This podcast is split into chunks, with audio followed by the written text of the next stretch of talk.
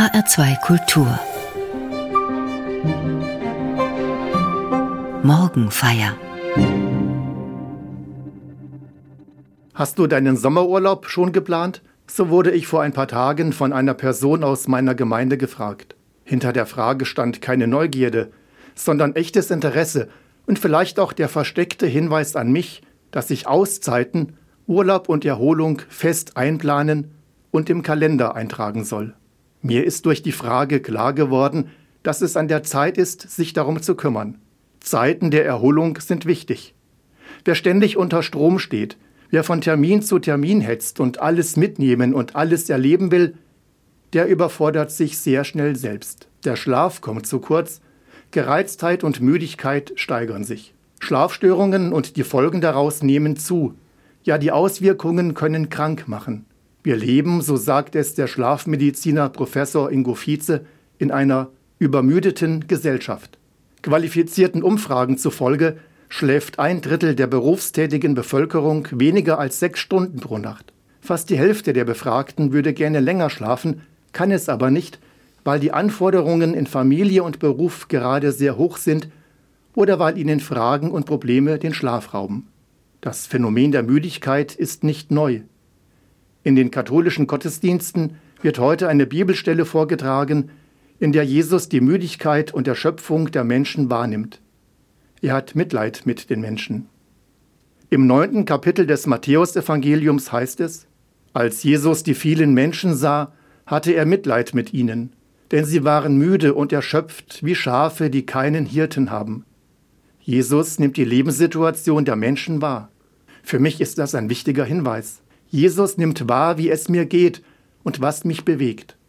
In diesem Bibelwort erkenne ich die Einladung, mich von Jesus anschauen zu lassen. Ich darf mit meiner Lebenssituation, so wie sie gerade ist, bei ihm sein. Ich muss ihm nichts vorspielen, brauche keine Maske und keine Fassade, hinter der ich mich verstecke. Vor Gott kann ich mich ja eh nicht verstecken.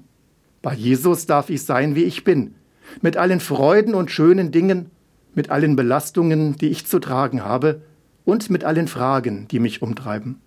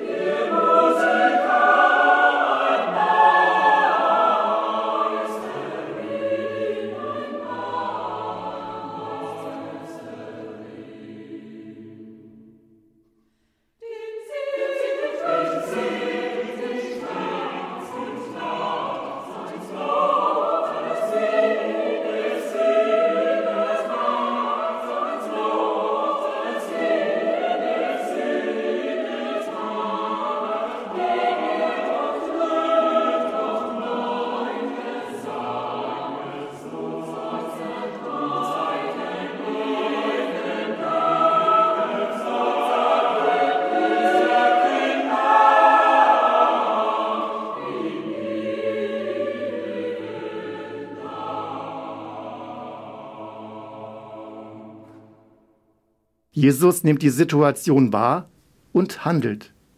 Er bittet um Arbeiter für seinen Weinberg. Er ruft die zu sich, die ihn bisher begleitet haben.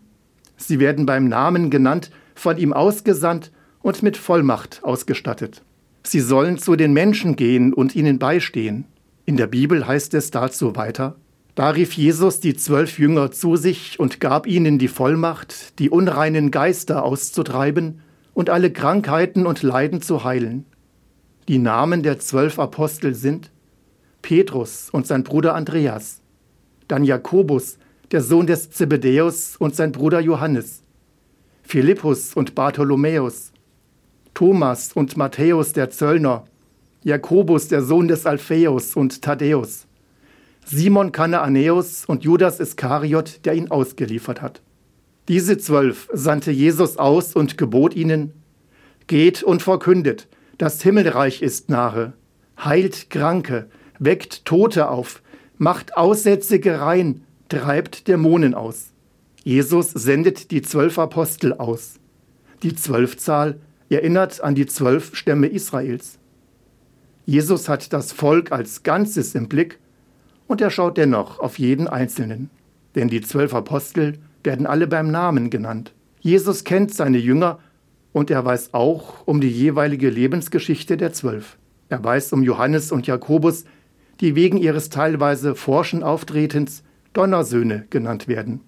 Er weiß um Petrus, der sich zwar zu Jesus bekennt, ihn aber später auch leugnet.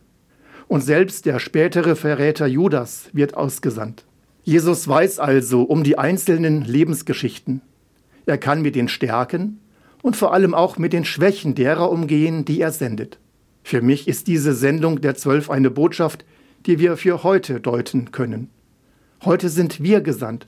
Heute sind unsere Namen wichtig. Heute ist wichtig, dass wir der Botschaft Jesu ein Gesicht geben. Dazu sendet uns Jesus aus, trotz unserer Lebens- und Glaubensgeschichte und mag sie noch so unterschiedlich sein. Jesus sendet uns aus, zu den Menschen und in diese Zeit und Welt hinein.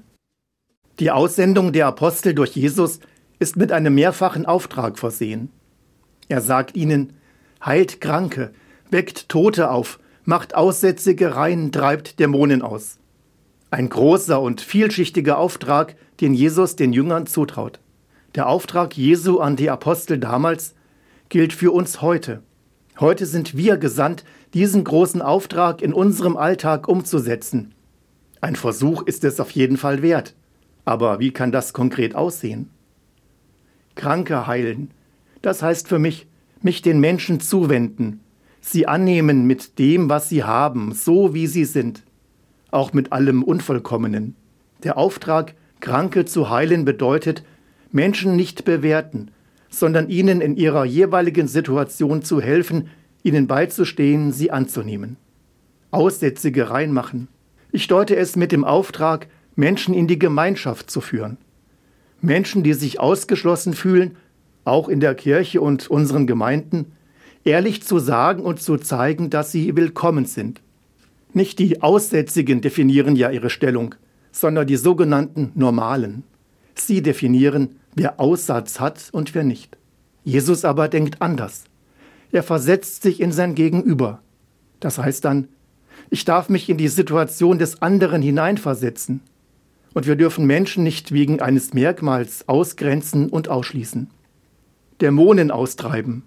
Ich deute diesen Auftrag Jesu an die Jünger mit dem Auftrag an uns heute, Menschen in ihrer Zerrissenheit beizustehen.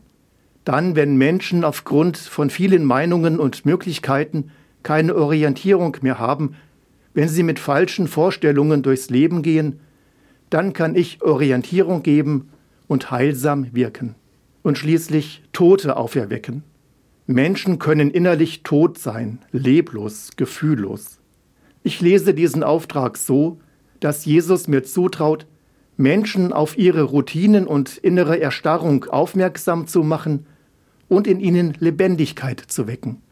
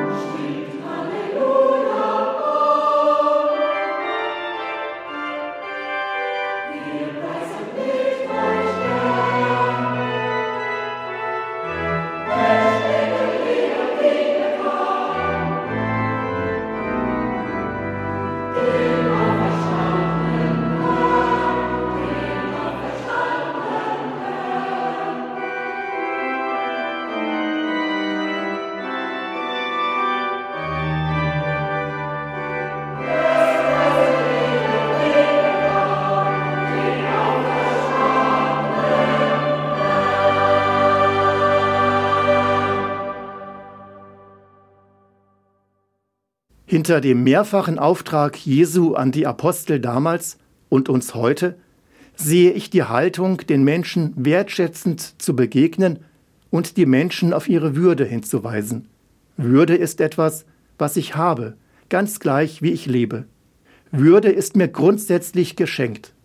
Kein anderer Mensch kann mir Würde verleihen. Der Mensch hat sie, weil er Mensch ist. Das Evangelium, das heute in den katholischen Gottesdiensten vorgetragen wird, wird als Aussendungsrede Jesu bezeichnet. Jesus nennt die zwölf Apostel beim Namen. Er sendet sie aus. Er gibt ihnen eine Vollmacht und einen Auftrag. In der Apostelgeschichte wird konkret von den Taten der Jünger berichtet. Da ist dann die Rede von Zeichen und Wundern. Es sind vor allem Heilungen und Totenerweckungen, die das Wirken der Apostel kennzeichnen. Zeichen und Wunder. Mit dieser Formulierung erinnert Lukas, der die Apostelgeschichte verfasst hat, an die Zeichen und Wunder, die das Volk Israel bereits erfahren hat. Lukas schlägt damit sprachlich und inhaltlich eine Brücke in die Vergangenheit. Er schlägt aber auch eine Brücke in die Zukunft. Denn die Zeichen und Wunder geschehen durch die Jünger, die vom Geist erfüllt sind. Und die Apostelgeschichte, die Geschichte der Boten der frohen Botschaft ist nicht zu Ende. Sie ist nicht abgeschlossen. Sie geht weiter, sie wirkt sich aus bis heute. Daran erinnert mich eine Aussage, die Bertolt Brecht zugeschrieben wird. Sage mir nicht, was du glaubst, sage mir, was sich ändert, weil du glaubst. Sage mir nicht, was du glaubst, sage mir, was sich ändert, weil du glaubst. Da geht es um die Wirkung des Glaubens. Da geht es um Auswirkungen, also die Wirkungen nach außen. Die Apostelgeschichte berichtet von den Auswirkungen, die der Glaube hat. Und sie nennt die Namen derer, die damals neben den Aposteln aufgebrochen sind. Paulus und Barnabas, Junia und Phoebe, Lydia und viele andere werden erwähnt. Sie haben sich den Auftrag Jesu und seine Botschaft zu eigen gemacht. Sie haben Kranke geheilt, Menschen von Dämonen befreit, Aussätzige reingemacht. Sie haben andere von dem, was sie am Leben hindert und im Leben lähmt, gelöst. Petrus sagt zu einem Gelähmten, Silber und Gold besitze ich nicht, doch was ich habe, das gebe ich dir. Im Namen Jesu Christi des Nazoräers, steh auf und geh umher. Petrus fasst den Gelähmten an der Hand, richtet ihn auf und der Gelähmte kann umhergehen. Ja, er sprang auf. Er bekommt Kraft in seine Füße und Gelenke. Durch die Apostel damals geschahen diese Zeichen und Wunder. Menschen wurden aufgerichtet, mit Kraft erfüllt, und sie konnten wieder voller Energie ihr Leben gestalten. Wo der gute Geist wirkt, wo Menschen sich einander zuwenden und an die Hand nehmen, da werden sie aufgerichtet. Da werden Menschen groß, da werden sie frei da schaffen sie es, das, was sie klein hält und niederdrückt, loszulassen und abzulegen.